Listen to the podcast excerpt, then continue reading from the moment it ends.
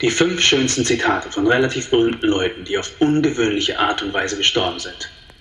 Lass ein Like da und abonniere den Kanal. Viel Spaß! Tanz ist die Bewegung des Universums in einem Individuum konzentriert. Isadora Duncan, Tänzerin. Gelebt 1877 bis 1927. Todesursache Ihr Schal verfing sich in den Speichen eines Kabrios und sie brach sich das Genick.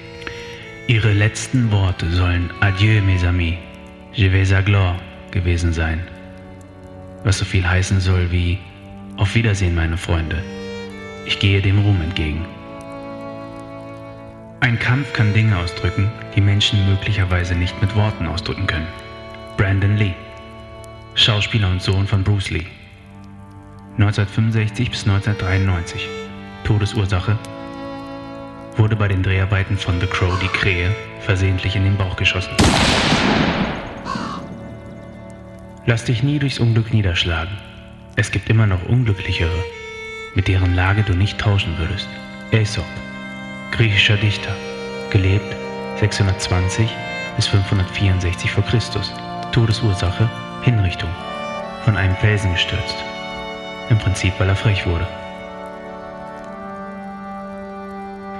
Für Hans Steiniger haben wir leider kein Zitat gefunden, aber wir denken, diese Geschichte darf nicht unerwähnt bleiben. Hans Steiniger war Stadthauptmann von Braunau. 1508 bis 1567 hat er gelebt. Todesursache. Er brach sich das Genick, als er über seinen eigenen Bart stolperte.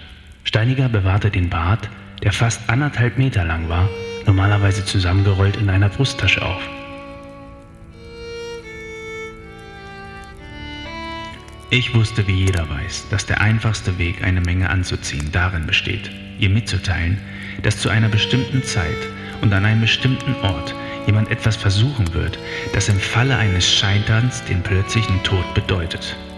Harry Houdini, Entfesselungs- und Zauberkünstler, gelebt 1874 bis 1926, Todesursache in den Bauch geboxt.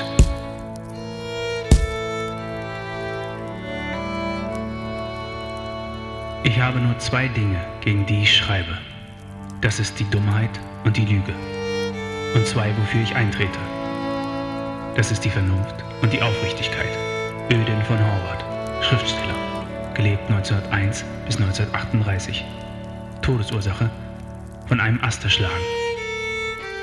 Ein Wahrsager prophezeite Horvath, dass ihm in den ersten Tagen des Juni 1938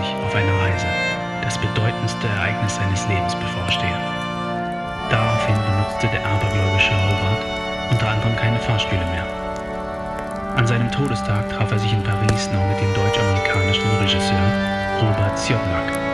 Das Angebot des Siodmaks, ihn mit dem Auto ins Hotel zurückzubringen, lehnte er mit der Begründung ab, dies sei zu gefährlich. Auf seinem Weg nach Hause wurde er dann von einem herabstürzenden Ast erschlagen.